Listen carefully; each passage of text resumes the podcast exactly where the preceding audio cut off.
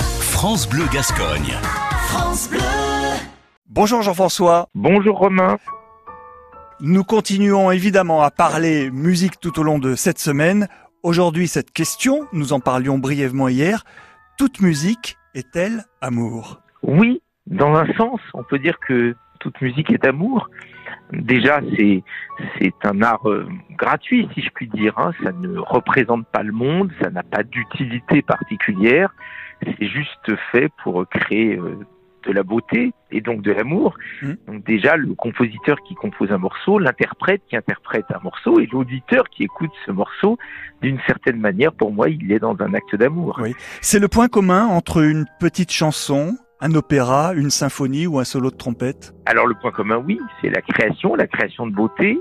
Et puis c'est le fait que pour moi, la, la plus petite chanson ou le plus grand opéra raconte quelque chose d'une grande histoire d'amour.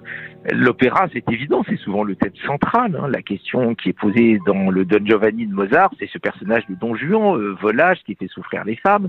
Euh, dans Carmen, euh, il y a la question de la possession, la question de la jalousie, puisqu'à la fin, elle est tuée par euh, Mhm. Don José, par jalousie, parce qu'à ce moment-là, elle sort avec le torero. Euh, en fait, je pourrais multiplier les exemples d'opéra. Chaque opéra se fonde la plupart du temps sur une grande question liée à l'amour. Et les chansons bah c'est souvent aussi ça hein. on dit parfois en plaisantant qu'une chanson c'est je t'aime pourquoi m'as-tu quitté? Hmm. c'est un peu vrai. Et il y a beaucoup de chansons qui parlent d'amour et de manière souvent assez intelligente. Et puis la musique en parle de manière intelligente. Et puis quand c'est l'instrument eh bien il y a des phrases il y a des mélodies il y a des élans. C'est comme si la musique incarnait la musique instrumentale hein, incarnait sans parole le mouvement amoureux donc je pense que oui, on peut dire d'une certaine manière que toute musique est un acte d'amour. Oui. D'un point de vue professionnel, faites-vous attention aux tubes, ceux qui passent à la radio et pourquoi ils en sont justement Moi, oui, ça m'intéresse toujours de comprendre Oui.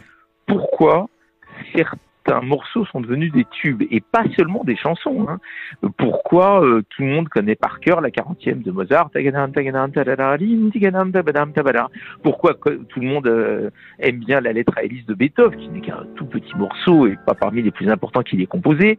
Euh, Pourquoi euh, certains morceaux deviennent des tubes? Je trouve que c'est une question très intéressante et pour ne rien vous cacher, je médite en ce moment de faire une série de podcasts à ce sujet.